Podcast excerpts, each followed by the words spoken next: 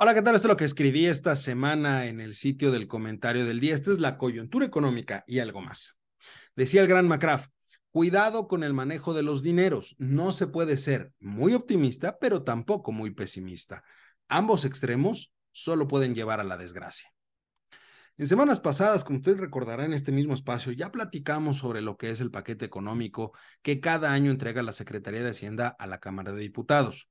La finalidad de ese documento es establecer cuánto espera obtener de ingresos el gobierno federal, cuánto espera gastar durante el siguiente ejercicio y cuáles son las condiciones fiscales sobre las cuales usted, yo y todas las empresas debemos pagar los impuestos correspondientes. Al respecto, me gustaría detenerme un momento en el proyecto de presupuesto de egresos de la Federación, que es parte del paquete económico y que en este momento se encuentra en discusión en la Cámara. La relevancia de ese documento se puede resumir en una simple frase. Dime en qué gastas y te diré cuál es tu prioridad. En el caso de la administración del hijo predilecto de Macuspana, me parece que es más que claro que su prioridad se encuentra en la construcción de obras faraónicas sin sentido, el tren Maya y la refinería de Dos Bocas. Por el lado del fallido aeropuerto de Santa Lucía, pues qué decir, aumentará su costo para pasar de una pérdida estimada durante este 2022 de 400 millones de pesos, eso es lo que nos está costando mantenerlo, a una de 800 millones para el siguiente año. Incluso su actual director estimaba solicitar un incremento en los recursos. En buen cristiano, la prioridad de esta administración es tirar el dinero a la basura.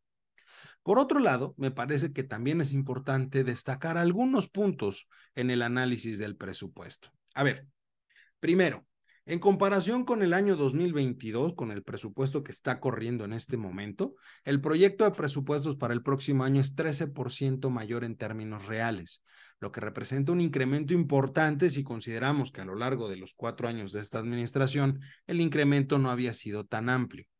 Segundo, no se tienen considerados mayores ingresos por impuestos, lo que se subsana con un aumento del tope de endeudamiento que se está solicitando. A fin de cuentas, recordemos que el gobierno solo tiene dos opciones para poder financiarse y obtener recursos, vía impuestos o vía deuda. Esto es, si se están endeudando más sin importar lo que diga el tabasqueño. Tercero, es claro que este gobierno está desesperado por obtener recursos de cualquier lado. Y el motivo es muy sencillo.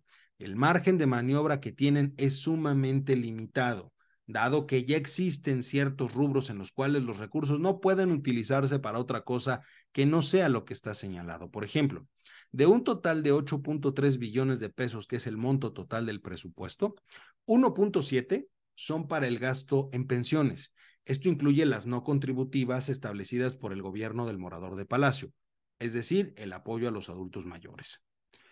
1.1 millones están billones están destinados al servicio de la deuda, que es la manera elegante que tenemos aquí en México para llamarle al pago de los intereses. Un valor que se puede modificar en la medida en la que las propias tasas de interés a nivel internacional se vayan ajustando en el tiempo. Y finalmente, 1.1 billones para Pemex y CFE en conjunto. A ver, si hacemos un poquito de numeritos, pues nos vamos a dar cuenta de lo siguiente. De los 8.3 billones, solo quedan disponibles 4.4 si le quitamos las pensiones, el servicio de la deuda y lo que va para Pemex y CFE.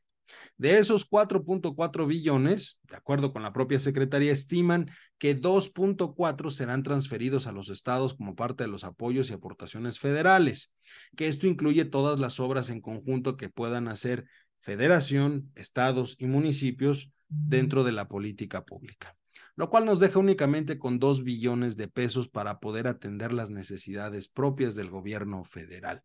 De ahí tienen que salir el resto de presupuestos de las entidades y organismos. Ojo, por ese motivo, justamente le quitaron 4 mil millones de pesos al INE.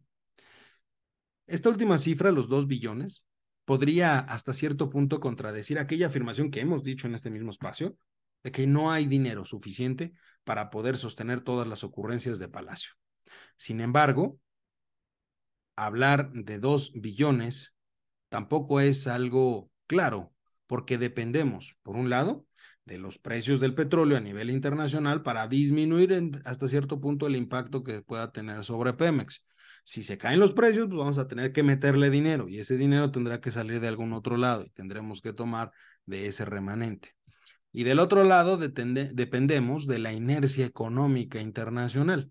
Si por alguna razón el tema internacional continúa como hasta ahorita y no se cumplen las expectativas que la Secretaría de Hacienda impuso para poder llegar a esos niveles de ingresos, lo cual seguramente sucederá, pues aquí surge la pregunta, ¿de dónde van a sacar el dinero que se necesite para complementar esa parte?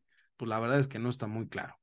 Hoy tenemos una gran cantidad de gasto improductivo en la economía mexicana. No hay un gasto real en infraestructura y la inversión privada se encuentra completamente desincentivada, algo que nos pone en una situación muy poco favorable. Y las consecuencias de estas malas decisiones, pues mucho me temo que las vamos a ver al, al final de este sexenio, los últimos meses de este sexenio con esa famosa crisis fiscal por la cual seguramente entraremos en ese momento. Yo esperaría, ojalá, que el que gane la contienda por la presidencia, sin importar quién sea, pues simplemente tenga en conciencia que la situación económica por la cual estamos atravesando, pues no es nada buena. Y sobre todo, que entienda que el proyecto de la cuarta transformación, pues no fue otra cosa más que una destrucción masiva y por lo tanto no puede haber una continuidad en ese sentido.